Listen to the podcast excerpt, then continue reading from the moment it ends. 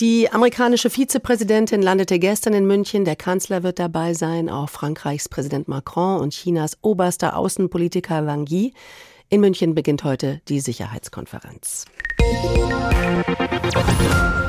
HR Info, das Thema.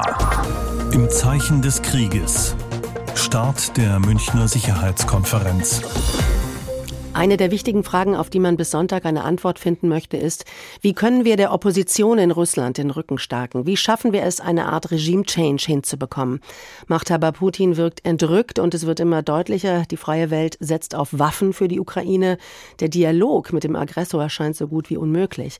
Das mit der Opposition in Russland ist natürlich auch so eine Sache. Wer gegen die Mächtigen aufbegehrt, der lebt gefährlich, kommt ins Gefängnis oder muss fliehen.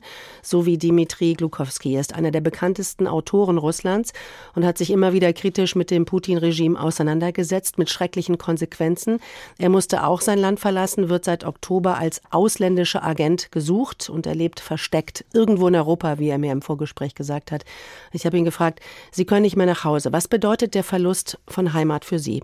Das ist eine schwierige Frage natürlich. Alle diese Jahre habe, hatte ich so eine Hoffnung, dass Putins Regime einfach auf Altersgrund wird sich irgendwie verschwächen und dann eigentlich einfach verschwinden.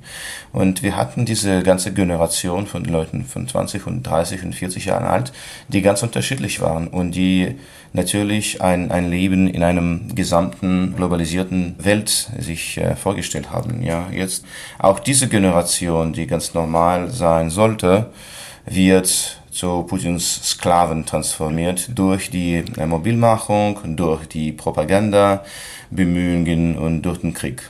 Und für das Sie ist sehr, sehr traurig. Ja, und für Sie ganz persönlich, was heißt das? Haben Sie noch Besitz in Russland? Haben Sie noch irgendwas Ja, oder ich- ist alles beschlagnahmt?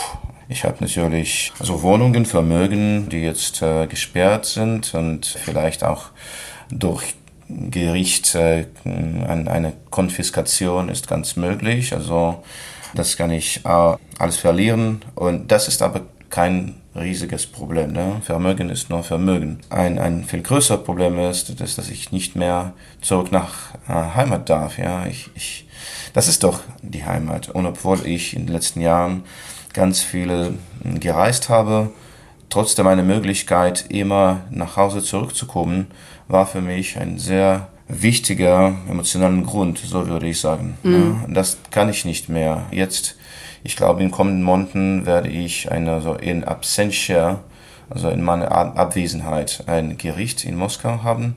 Und äh, ich bin äh, mit einer Haft von bis 15 Jahren Boot. Die andere Kollegen, also Journalisten, Aktivisten, Bloggers, haben bis zum äh, neun Jahren gekriegt. Und jetzt natürlich während dieser Zeit dürfen nicht äh, nach Hause zurück. Ja, Sie haben aber immer noch Kontakt in die alte Heimat nach Russland. Wie nehmen Sie denn die Stimmung eigentlich wahr, vor allen Dingen in Moskau? Ja, ganz genau. Also natürlich, äh, alle Messengers wie WhatsApp und Telegram funktionieren immer noch und obwohl jetzt es wird in Russland diskutiert, ob äh, die Behörden äh, YouTube schließen müssen, äh, die Messengers funktionieren immer noch und wir sind im stetigen Kontakt mit unseren, also die bleibende Familie und Mitglieder und mit den Freunden und mit Kollegen und so weiter.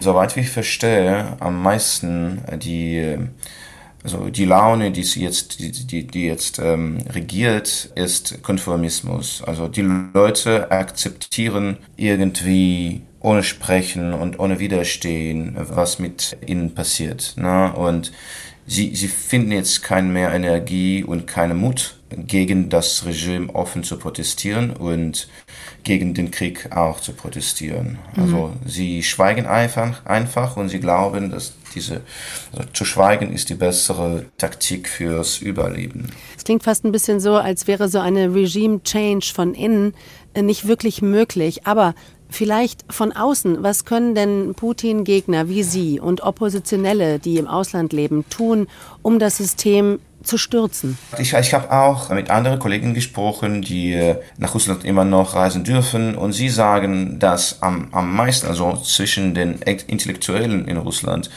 da gibt's keinen Unterstütz natürlich für den Krieg. Und die Leute machen, was wir die, die leise Widerstand nennen können. Also gibt's diese repressive Gesetze, die jetzt äh, nur eingeführt äh, wurden, Die Leute respektieren diese Gesetze eigentlich nicht. So, so bald und nur so weit, wie sie keine direkte Drohung von einem Straf vom Staat fühlen. Also sie versuchen nicht zu machen, das zu unterstützen. Also sie vermeiden natürlich die Mobilmachung und so weiter und so fort.